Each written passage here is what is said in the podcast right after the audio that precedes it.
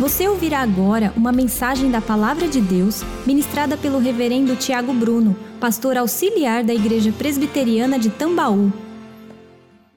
Essa semana, eu, Reverendo Robinson e Wagner, nós conversávamos um pouco sobre as cifras que os jogadores brasileiros eles, eles ganham por mês. E não é difícil nós encontrarmos em alguns clubes jogadores que ganham um milhão, um milhão de reais ou mais do que isso mesmo diante dos desafios que a economia do nosso país enfrenta.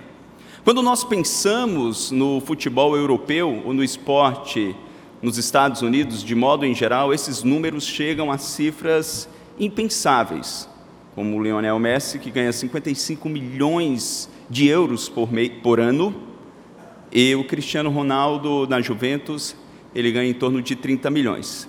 Só que o que nós não sabemos é que boa parte, ou alguns não sabem, desse dinheiro vem através do direito de imagem. Esses jogadores, eles permitem que algumas marcas usem a sua imagem ou colem o seu produto na imagem deste atleta.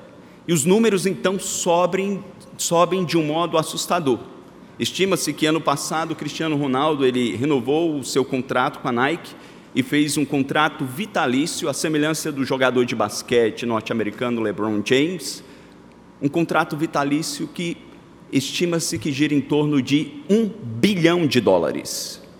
É algo impensável. Como as pessoas podem ganhar tanto quando a sua imagem é exposta? Isso fica muito claro porque o marketing esportivo gera em torno de 700 bilhões de dólares por ano. Ou seja, quando algumas empresas pagam certo valor a algumas pessoas para usarem a sua imagem, a sua reputação, é porque eles ganham muito mais em cima da imagem dessas pessoas. Reputação é uma preocupação de todo ser humano, não apenas dos mais famosos que podem ganhar dinheiro com a sua imagem ou com o que os homens pensam acerca deles. Mas todos nós, os mais anônimos, temos uma certa preocupação com aquilo que as pessoas pensam a nosso respeito. Essa preocupação tantas vezes ocupa o centro das afeições, ou quem sabe, da, dos empreendimentos de tantas pessoas. Mas quando nós olhamos para a palavra de Deus, para o nosso Cristo, nós encontramos também algo acerca da sua reputação, mas muito acima disso, algo acerca do seu caráter. Com essa breve introdução, eu gostaria de olhar com os irmãos para Mateus 16 e refletirmos acerca da identidade do nosso Cristo. Mateus, capítulo de número 16 a partir do versículo de número 13. Diz a palavra de Deus. Indo Jesus para os lados de Cesareia de Filipe, perguntou aos seus discípulos: Quem diz o povo ser o filho do homem? E eles responderam: Uns dizem João Batista, outros Elias, e outros Jeremias ou algum dos profetas. Mas vós, continuando ele, quem dizeis que eu sou?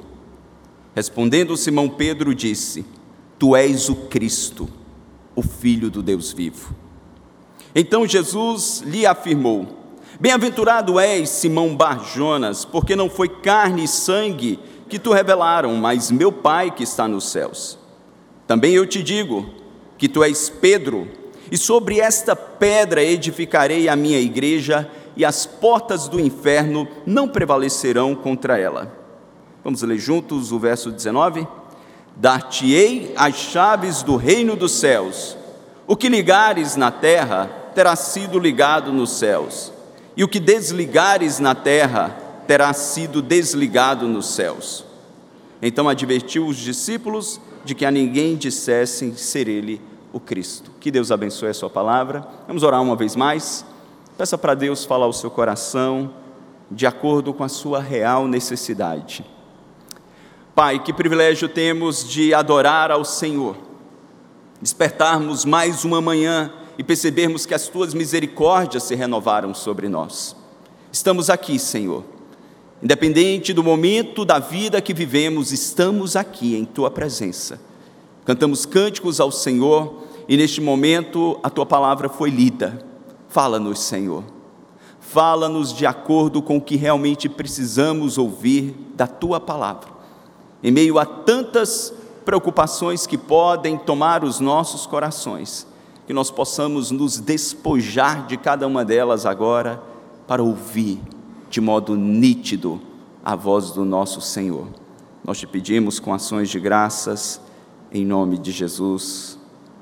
Amém. Quando nós olhamos para o atual momento do ministério de Jesus, no capítulo 16 de Mateus, nós percebemos que gradativamente ele está se revelando, não apenas como o rei dos judeus, mas compreendendo os três ofícios que ele recebera da parte do Pai, ele agora deixa de tratar de um modo mais privado e restrito e gradualmente vai se revelando às multidões acerca do seu propósito, o porquê ele viera, qual era a razão da sua manifestação. No capítulo de número 15, se os irmãos depois olharem o contexto, vocês perceberão que ele já havia ensinado através do exemplo daquilo que ele realizara. No capítulo de número 16, ele já havia no início advertido seus discípulos acerca do perigo do fermento dos fariseus, partido religioso mais radical e legalista nos dias de Jesus, mas que tinham um coração tomado pela vaidade, pelo orgulho, pela altivez. E agora, de um modo mais específico, ele se dirige aos seus discípulos para refletirem nessas verdades, se mostrando como rei, demonstrando que ele estava no total controle de toda a situação, das especulações e das primeiras tentativas dos mais religiosos de insurgir contra a sua vida, contra o seu ministério, demonstrando também o seu ofício profético. Ele começa a apontar para algumas profecias do Velho Testamento que se cumpria em sua pessoa e que de fato era chegado o reino de Deus. E por fim, ele também começa a se apresentar de um modo mais gradual como o sumo sacerdote Aquela figura no Velho Testamento que uma vez por ano entrava no Santo dos Santos para oferecer sacrifícios pelo pecado do povo e assim obter o perdão de Deus. Ele agora demonstra que este sacrifício seria definitivo. Ele mesmo ofereceria e ele mesmo seria o cordeiro que de modo definitivo tiraria o pecado do povo. Mas é exatamente neste ambiente mais restrito com seus discípulos, de ensino e reflexão, que Cristo então vai apresentar a sua identidade. Nós encontramos as declarações dos homens, do público em geral, acerca do que eles acreditavam ser, de sua reputação, a declaração dos discípulos acerca de quem ele era na percepção destes, e por fim, a sua própria declaração. E com base nisso, eu gostaria de tirar preciosas lições que determinam toda a nossa motivação e foco em nossas vidas. Em primeiro lugar, nos versos 13 e 14, se os irmãos olharem com atenção, nós encontraremos a reputação de Cristo.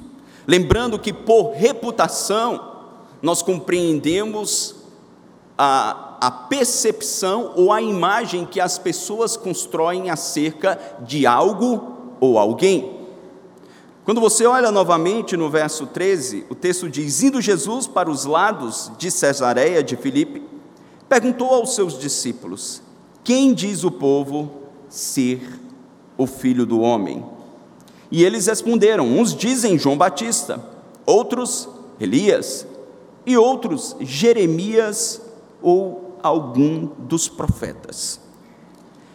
É importante os irmãos lembrarem que, antes de Jesus começar o seu ministério, houve um período de total silêncio, que nós chamamos na teologia de 400 anos de silêncio, onde Deus não fala, nem por sonho, nem por visões, nem por profetas, onde Deus não se manifesta de modo extraordinário. Havia uma grande sede, expectativa, expectativa no coração do povo, frieza espiritual, abatimento. Quando Jesus então inicia o seu ministério, realizando sinais e prodígios e trazendo manifestações gloriosas e verdades profundas, todo o Israel, ele começa o seu ministério na Galileia, Galileia dos gentios, e ali a comoção em Israel vai se manifestando à medida que ele vai progredindo de cidade em cidade. Quando Jesus então chega para os seus discípulos e pergunta: Olha, o que os homens ou quem os homens dizem ser? E ele usa o título messiânico Filho do Homem. Esse título é utilizado 80 vezes no Novo Testamento. É o título preferido do próprio Cristo para si, que enaltece a sua humanidade, a sua natureza humana. Era um título conhecido pelos judeus, que foi mencionado lá em Daniel, no capítulo de número 7, no verso 13. Mas eles não gostavam, porque enfatizava de fato a sua humanidade, não a sua divindade, o seu poder glorioso. Mas é exatamente por isso que Cristo ele usa exaustivamente este título para identificar o propósito da sua encarnação.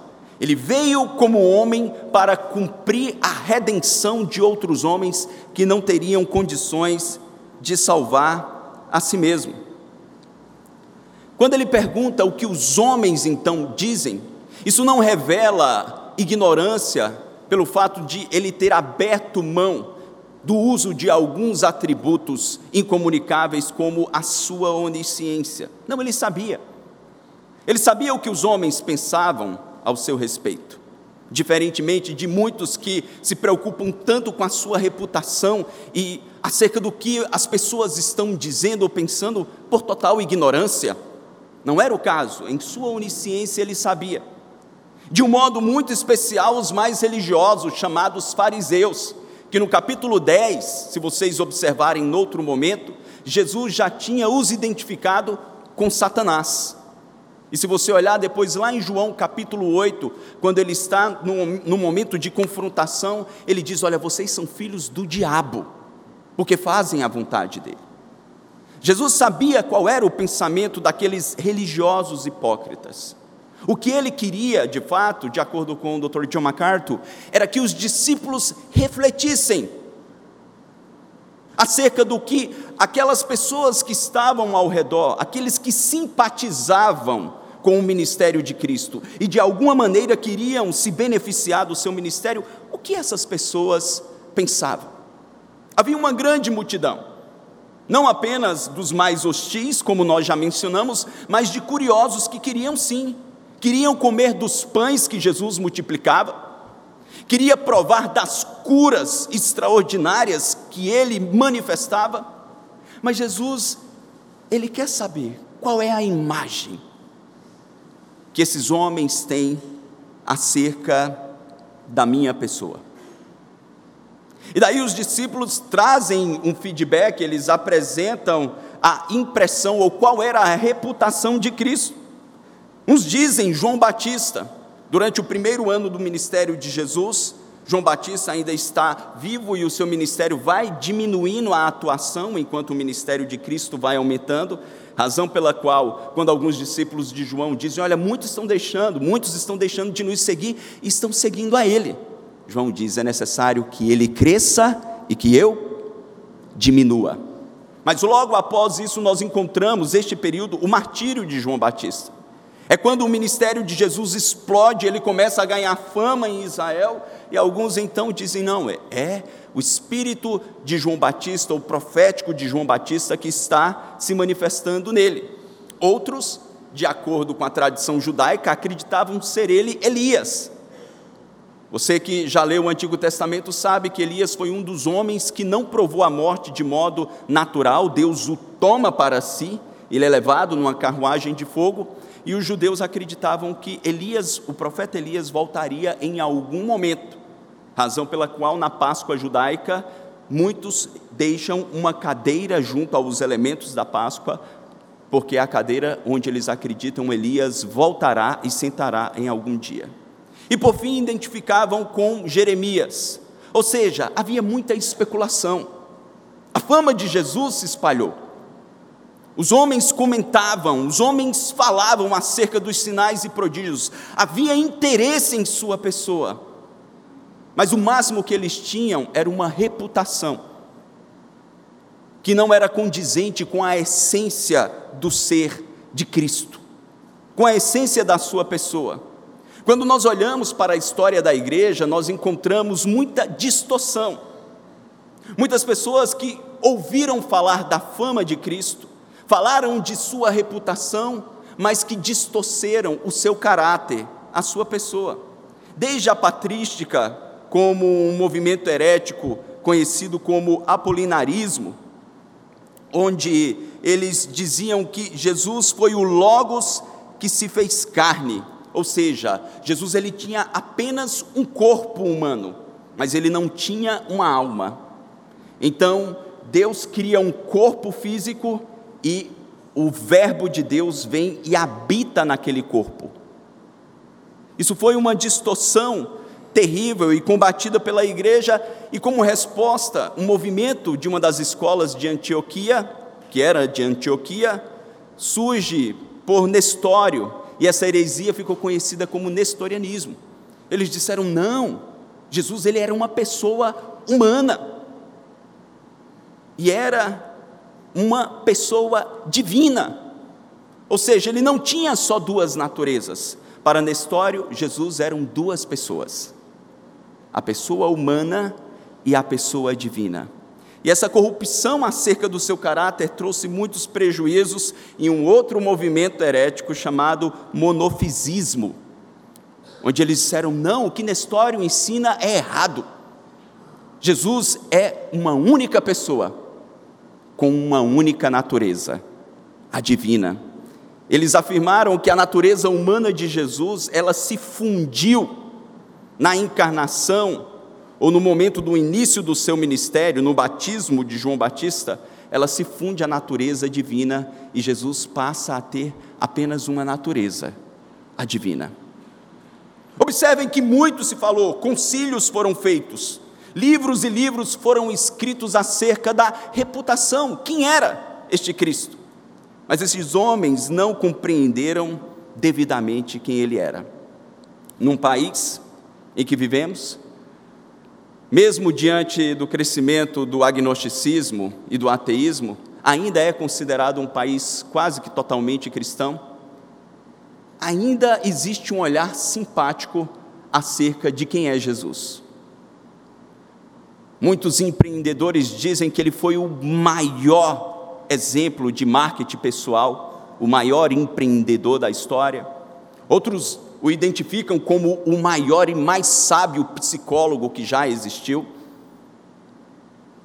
Quando nós olhamos para alguns movimentos religiosos, nós encontramos as testemunhas de Jeová dizendo que ele é uma criatura de Deus, mas não é uma pessoa divina. Nós encontramos os mormons dizendo que ele é apenas um dos trilhões de deuses criados e que foi polígamo, se casou com várias mulheres. Encontramos os espíritas dizendo que Jesus foi maravilhoso, mas ele foi apenas o maior espírito de luz que já viveu nessa terra. Existe simpatia, existe uma certa relação, mas tudo isso está preso a uma reputação equivocada acerca do que os homens dizem ser Jesus. Essa semana eu encontrei com uma pessoa que foi criado numa, igreja evangélica, mas que em certo momento ele disse que descobriu as suas origens judaicas e que começou a estudar a Torá e percebeu que Jesus ele não era o Messias. Ele foi um grande profeta.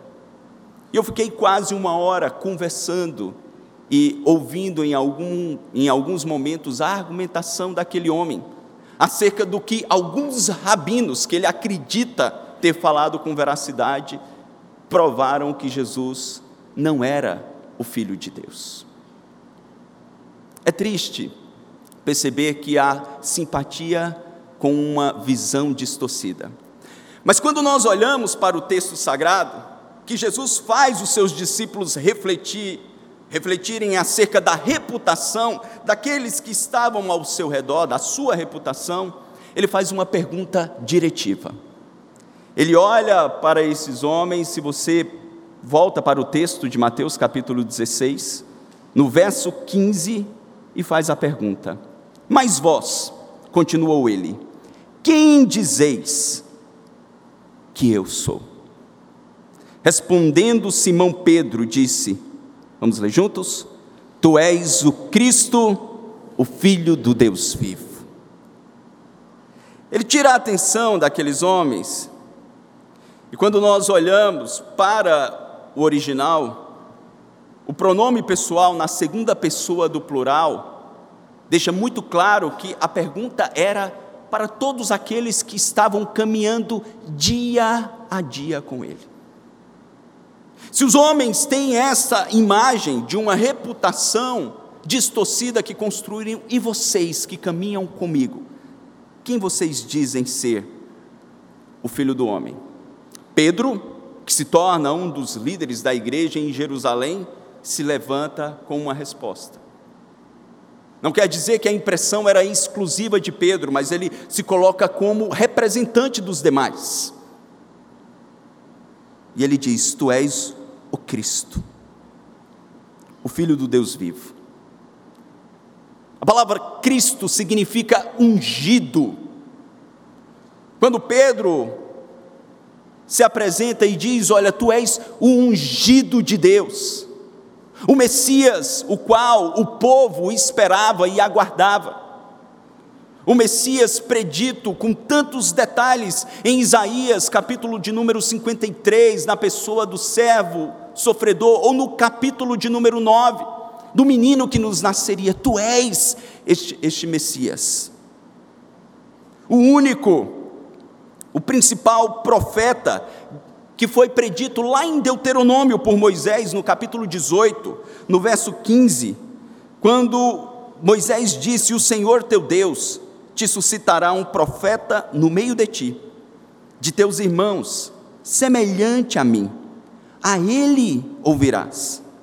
Ou sumo sacerdote, que o salmista declarou acerca do seu próprio sacrifício, lá no Salmo 110, no versículo 4: O Senhor jurou e não se arrependerá, tu és sacerdote para sempre, segundo a ordem de Melquisedeque.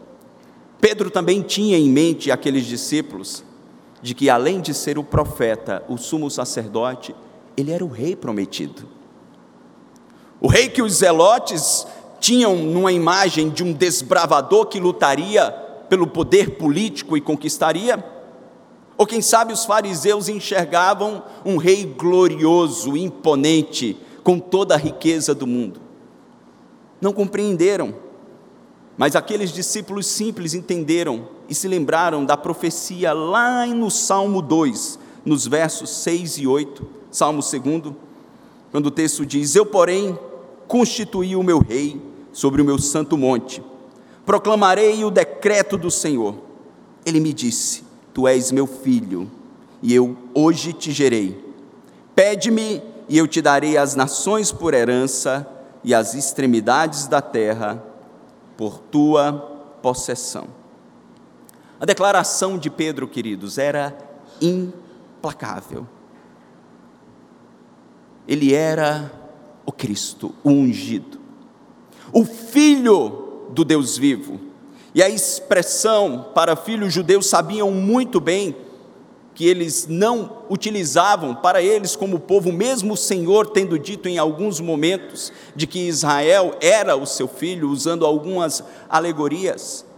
Pedro demonstra o seu conhecimento pessoal de que ele era o unigênito de Deus, o único filho legítimo.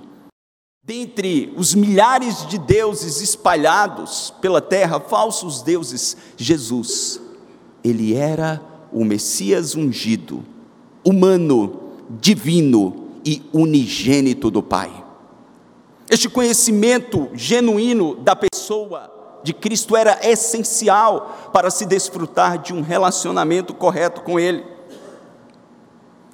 E daí nós encontramos o apóstolo João dizendo no seu evangelho, lá no capítulo de número 1, se você puder abrir a sua Bíblia, João 1. O benefício que aqueles que têm uma compreensão correta de quem ele é, desfrutam também no que concerne a filiação. João 1, verso 12.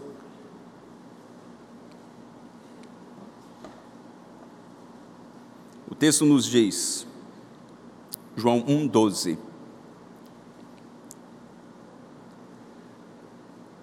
Pode projetar, querida, por favor? Vamos ler juntos? Mas a todos quantos o receberam, deu-lhes o poder de serem feitos filhos de Deus a saber, aos que creem no seu nome. Aquele simples pescador, que não participou de nenhuma escola rabínica, que não teve nobre nascimento, um homem indouto, ele, ele tem uma leitura precisa, não da reputação, mas de quem de fato Jesus era, o ungido de Deus, rei, sacerdote, profeta, unigênito do Pai.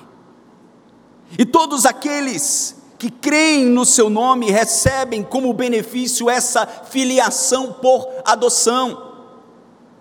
Jesus então exclama, após a resposta daquele discípulo que representava os demais, no verso 16 ou no verso 17, Jesus lhe afirmou: Bem-aventurado, a palavra no original macarios, mais do que feliz, uma felicidade que não é circunstancial mais do que feliz és, Simão Barjonas, porque não foi carne e sangue que tu revelaram, mas meu Pai, que está nos céus. A expressão Simão Barjonas pode ser traduzida como Simão, filho de Jonas.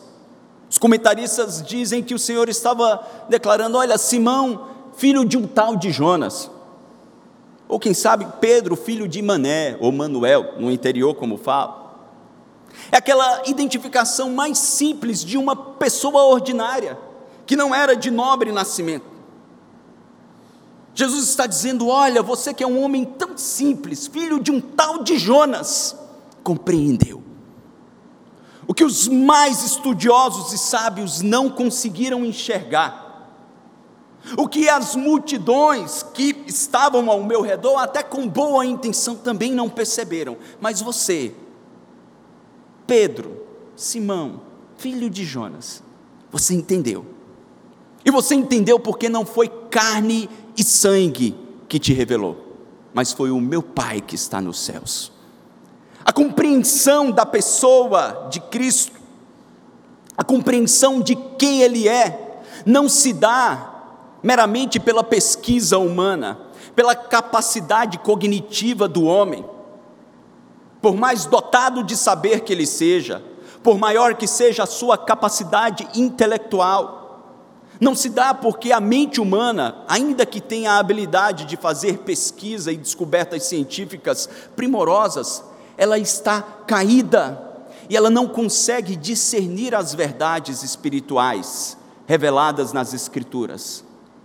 A Bíblia diz que o Deus desse século cegou o entendimento, a mente dos incrédulos, para que não lhes resplandeça a luz do Evangelho. Mas Deus, em Sua bondade, em Sua graça, pelo muito amor com o qual nos amou, Ele decidiu se revelar a nós através do Seu Filho Jesus Cristo. Razão pela qual o próprio Jesus disse: Olha, não foste vós que escolhestes a mim, mas pelo contrário, eu vos escolhi a vós outros e vos designei para que vades e deis fruto. Nós só estamos aqui nesta manhã, irmãos, não é porque somos mais sábios, espertos, nobres do que aqueles que estão perdidos aí fora, os quais nós condenamos e tantas vezes reprovamos avidamente o comportamento. Não, nós estamos aqui porque o Deus glorioso Criador um dia decidiu se revelar a nós através da pessoa do seu Filho, que se fez carne, que habitou entre nós há mais de dois mil anos, mas que também no Cronos, no nosso tempo, na nossa história, ele se revelou. E eu tenho certeza que cada um daqueles que provaram o um novo nascimento podem olhar para trás e se lembrar do dia em que o Espírito Santo abriu seus olhos espirituais e você percebeu que Jesus Cristo era o caminho, a verdade e a vida. Você percebeu que ele era o Filho, o Cordeiro de Deus que tira o pecado do mundo. E se rendeu ao seu senhorio e recebeu a alegria de se tornar filho de Deus. William Barclay diz que Jesus deixa muito claro nessa passagem que o conhecimento acerca do seu caráter, de quem de fato ele é, não pode ser adquirido de modo genérico, não pode ser adquirido através de um conceito secundário, não, ele precisa ser pessoal, ele precisa ser individual, ele precisa ser provado na experiência da sua história de salvação. Quem é Jesus para você? Quem Ele é? Quem você diz que Ele é? É o Deus dos seus pais? Dos seus avós?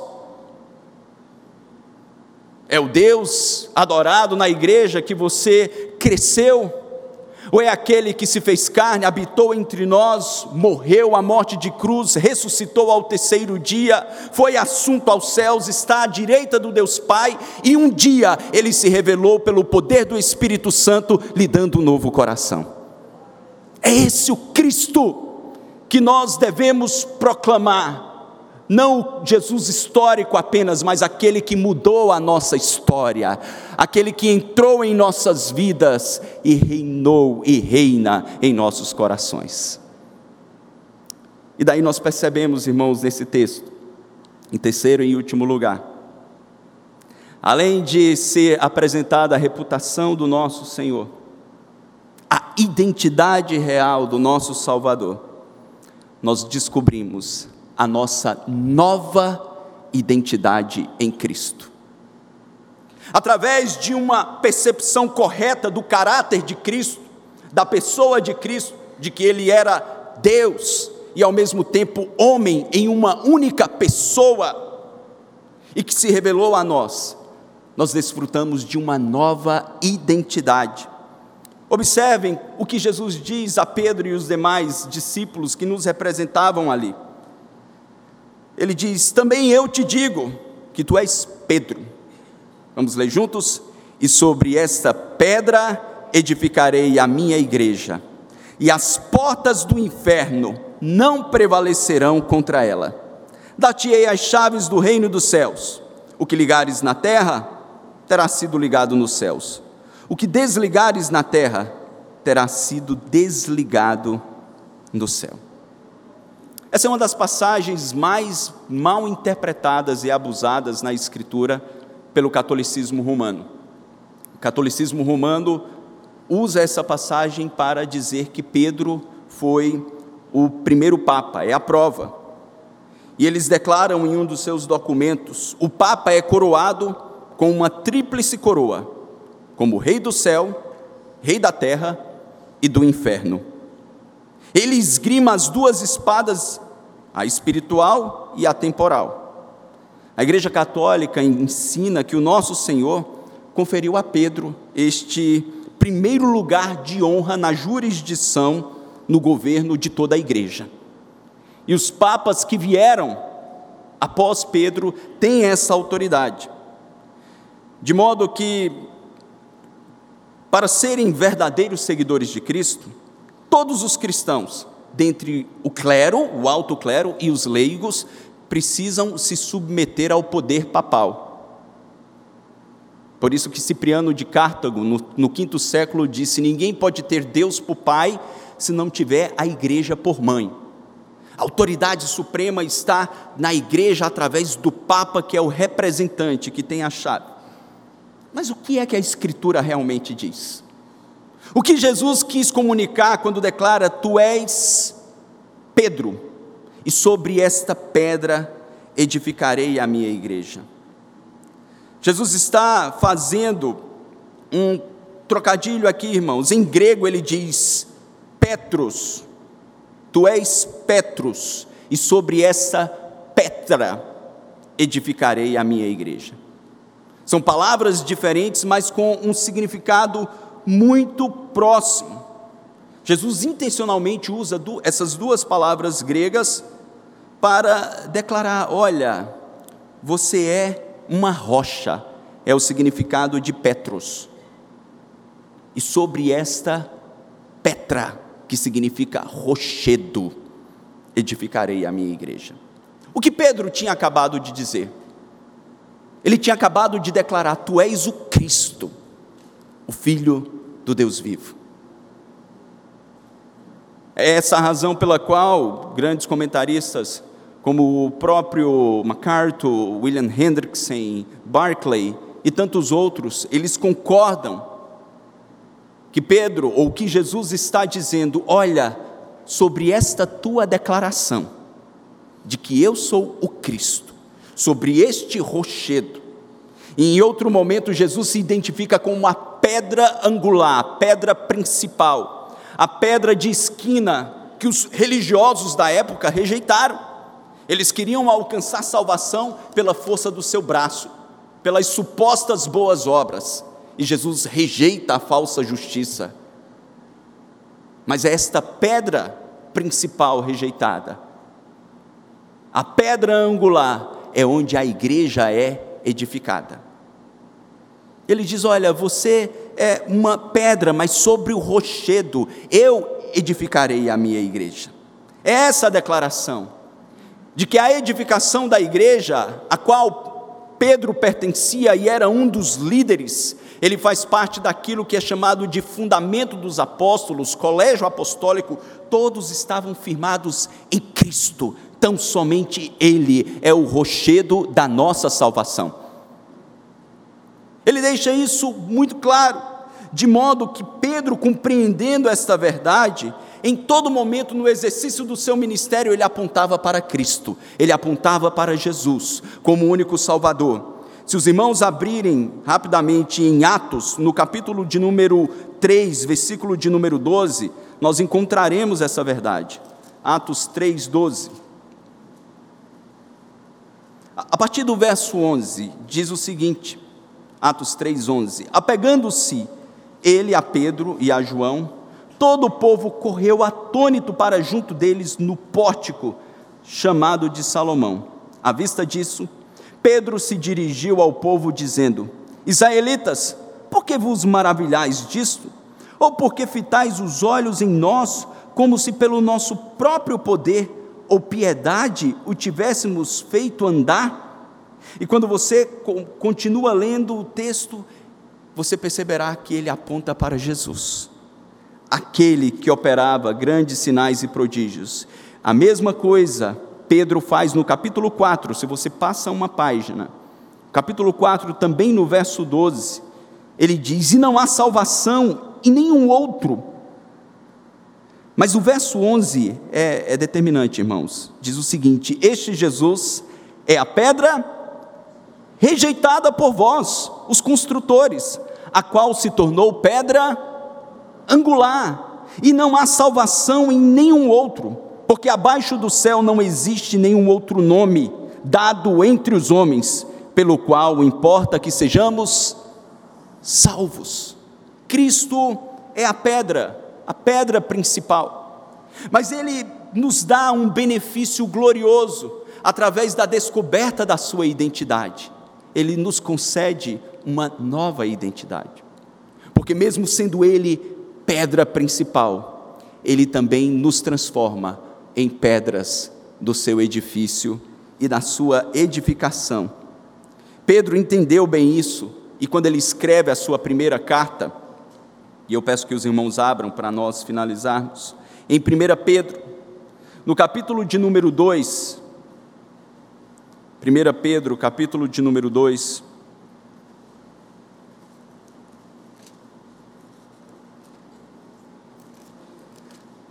dos versos 4 ao 6, o texto sagrado nos diz: Chegando-vos para ele, a pedra que vive, rejeitada assim pelos homens, mas para com Deus eleita e preciosa. Também vós mesmos, vamos juntos os cinco, também vós mesmos, como pedras que vivem, sois edificados casa espiritual, para ser de sacerdócio santo, a fim de oferecer de sacrifícios espirituais agradáveis a Deus por intermédio de Jesus Cristo. Por isso está na Escritura: Eis que ponho em Sião uma pedra angular, eleita e preciosa, a quem nela crer não será de modo algum envergonhado. Jesus deixa muito claro que estes que estão firmados e edificados nele também foram feitos pedras do edifício de Deus. Quando alguém está em Cristo, nova criatura é. As coisas velhas se passaram e eis que tudo se fez novo. Este é um milagre que apenas a conversão em Cristo, o Filho de Deus, pode realizar no homem, lhe dando um novo coração, lhe dando uma nova identidade, lhe dando novas motivações e disposições. Essa é a razão pela qual nós temos aqui homens e mulheres pecadores com os passados mais terríveis. E se nós fôssemos relatar os nossos atos pecaminosos, nenhum de nós suportaríamos ouvir a metade, a começar dos meus. Mas ao conhecermos a Cristo, Filho de Deus, ungido, nós recebemos um novo coração, uma nova natureza, uma nova disposição, e somos feitos raça eleita, sacerdócio real, nação santa, povo adquirido de propriedade exclusiva de Deus, chamado das trevas para proclamar o reino da Sua maravilhosa luz. É por isso, queridos, que nós jamais podemos ou devemos priorizar a nossa reputação. O que os vizinhos pensam, o que os amigos de trabalho, o que a minha carreira fez com que eu construísse acerca da minha imagem? Nós devemos sim nos preocupar e priorizar o que nós somos em Cristo Jesus. Nova criatura, edifício de Deus, casa de Deus, povo adquirido e chamados para sermos sacerdócio santo, representantes de Deus no mundo mergulhado no pecado. A minha nova identidade vai fazer com que eu tenha uma nova relação com o pecado. E quando a minha natureza pecaminosa que ainda está em mim tentar me empurrar para os antigos comportamentos, eu preciso me lembrar que eu não sou mais quem eu era. Tiago Bruno morreu, foi crucificado com Cristo, e não mais vivo eu, mas Cristo vive em mim. E ao ser lembrado desta verdade, todos nós iremos subjugar o velho homem, não é reprimir o pecado, mas no poder do Espírito vencê-lo e exalar o perfume de Cristo neste mundo que perece. Nós recebemos uma nova identidade, nós somos filhos de Deus em Cristo Jesus para andarmos em novidade de vida. Por isso, não diga eu sou fraco, eu sou vulnerável, eu sou pobre. Até diga, mas complete a declaração: Mas o Senhor cuida de mim, e nele eu sou mais do que vencedor. Não para conquistar as glórias e poderes dessa terra, mas para viver uma vida santa e poder cumprir a nossa missão e edificarmos a igreja de Deus. Pedro cumpriu. Wayne Gruden, ele diz: é como as pedras vivas que se estendem de maneira notável, que todos nós, leitores, devemos nos enxergar ao lado de Pedro, dos apóstolos e de todos os pais da fé que viveram ao longo da história. Nós recebemos isso do nosso Cristo. Recentemente, Cristiano Ronaldo o que mais ganha em cima da sua imagem e reputação. Ele teve um golpe terrível uh, no seu poder de marketing, porque ele foi acusado e entrou numa briga judicial nos Estados Unidos, acusado de estupro, há muitos anos atrás, no início da sua carreira, quando ele ainda estava no Manchester. Isso fez com que os seus agentes se preocupassem porque eles estavam na iminência de renovar o contrato com a Nike e poderiam perder cifras inimagináveis. Nós, nós vivemos num mundo que apodrece na hipocrisia, onde a reputação que as pessoas constroem, a maioria delas, não tem nada a ver com quem elas realmente são. Em Cristo, nós não precisamos dissimular. A identidade que temos não foi adquirida pela força do nosso braço, foi Ele que nos deu. O que nós podemos fazer dia após dia, no poder do Espírito Santo, é lembrarmos a nossa mente, nosso coração, de que agora, no poder do Espírito, podemos andar em novidade de vida e exalando esse bom perfume. Vamos orar? Feche seus olhos. Vamos agradecer a Deus pelo privilégio que temos de conhecê-lo. Nós te adoramos, Senhor. Te adoramos porque dentre sete bilhões de pessoas, o Senhor decidiu se revelar a nós.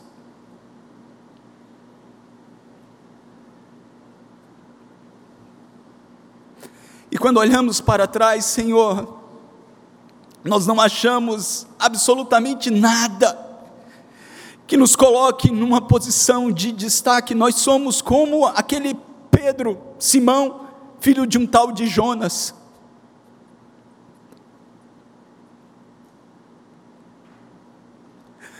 Mas nós também declaramos nessa manhã: Tu és o nosso Cristo, o nosso ungido Salvador, aquele que veio e pagou pelos nossos pecados, que morreu a nossa morte, que ressuscitou e que foi assunto aos céus. O Senhor é aquele que um dia se revelou em nossa história, mudou a nossa história, nos deu um novo coração.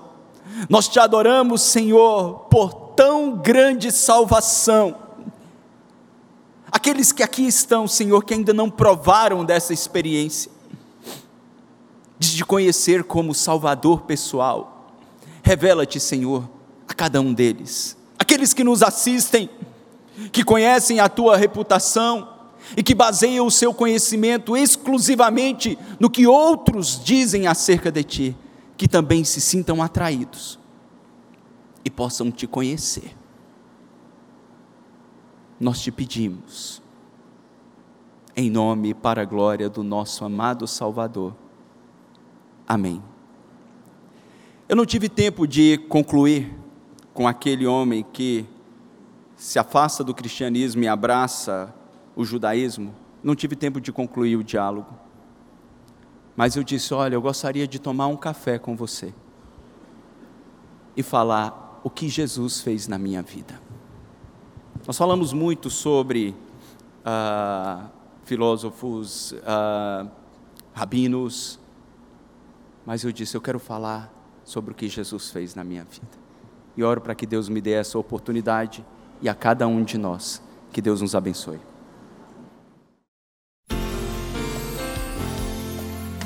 Você encontrará mensagens como esta, além de outros conteúdos e informações, nos canais oficiais da Igreja Presbiteriana de Tambaú, no Facebook, Instagram e YouTube. Deus abençoe sua vida.